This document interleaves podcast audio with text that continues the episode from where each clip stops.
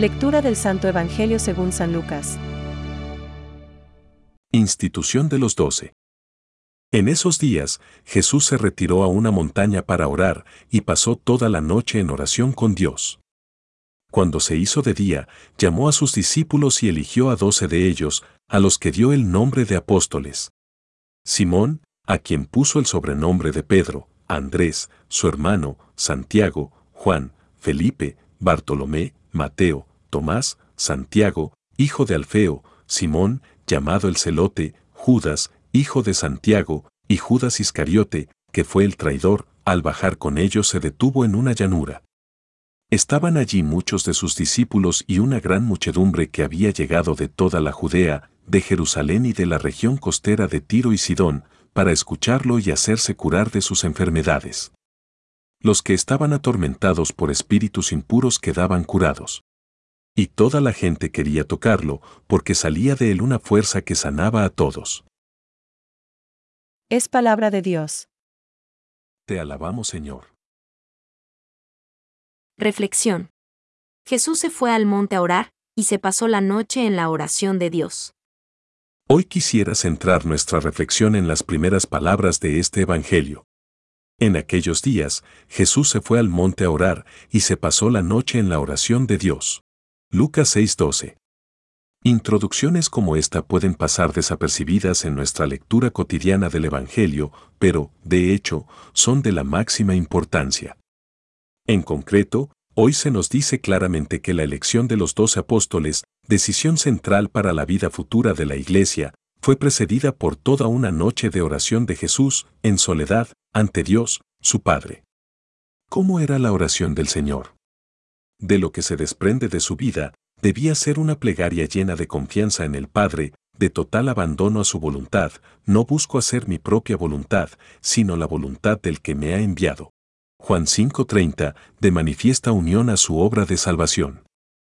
Solo desde esta profunda, larga y constante oración, sostenida siempre por la acción del Espíritu Santo que, ya presente en el momento de su encarnación, había descendido sobre Jesús en su bautismo. Solo así, decíamos, el Señor podía obtener la fuerza y la luz necesarias para continuar su misión de obediencia al Padre para cumplir su obra vicaria de salvación de los hombres. La elección subsiguiente de los apóstoles, que, como nos recuerda San Cirilo de Alejandría, Cristo mismo afirma haberles dado la misma misión que recibió del Padre, nos muestra cómo la iglesia naciente fue fruto de esta oración de Jesús al Padre en el Espíritu y que, por tanto, es obra de la misma Santísima Trinidad cuando se hizo de día, llamó a sus discípulos y eligió doce de entre ellos, a los que llamó también apóstoles. Lucas 6:13. Ojalá que toda nuestra vida de cristianos, de discípulos de Cristo, esté siempre inmersa en la oración y continuada por ella. Pensamientos para el Evangelio de hoy. Procura ser tú mismo el sacrificio y el sacerdote de Dios. No desprecies lo que el poder de Dios te ha dado y concedido. Revístete con la túnica de la santidad, haz de tu corazón un altar, y así, afianzado en Dios. Presenta tu cuerpo al Señor como sacrificio. San Pedro Crisólogo. Es hermoso que en el grupo de sus seguidores, todos, a pesar de ser diferentes, convivían juntos, superando las imaginables dificultades. De hecho, Jesús mismo es el motivo de cohesión, en el que todos se encuentran unidos. Benedicto XVI. Cristo, al instituir a los doce, formó una especie de colegio o grupo estable y eligiendo de entre ellos a Pedro lo puso al frente de él. Así como, por disposición del Señor, San Pedro y los demás apóstoles forman un único colegio apostólico.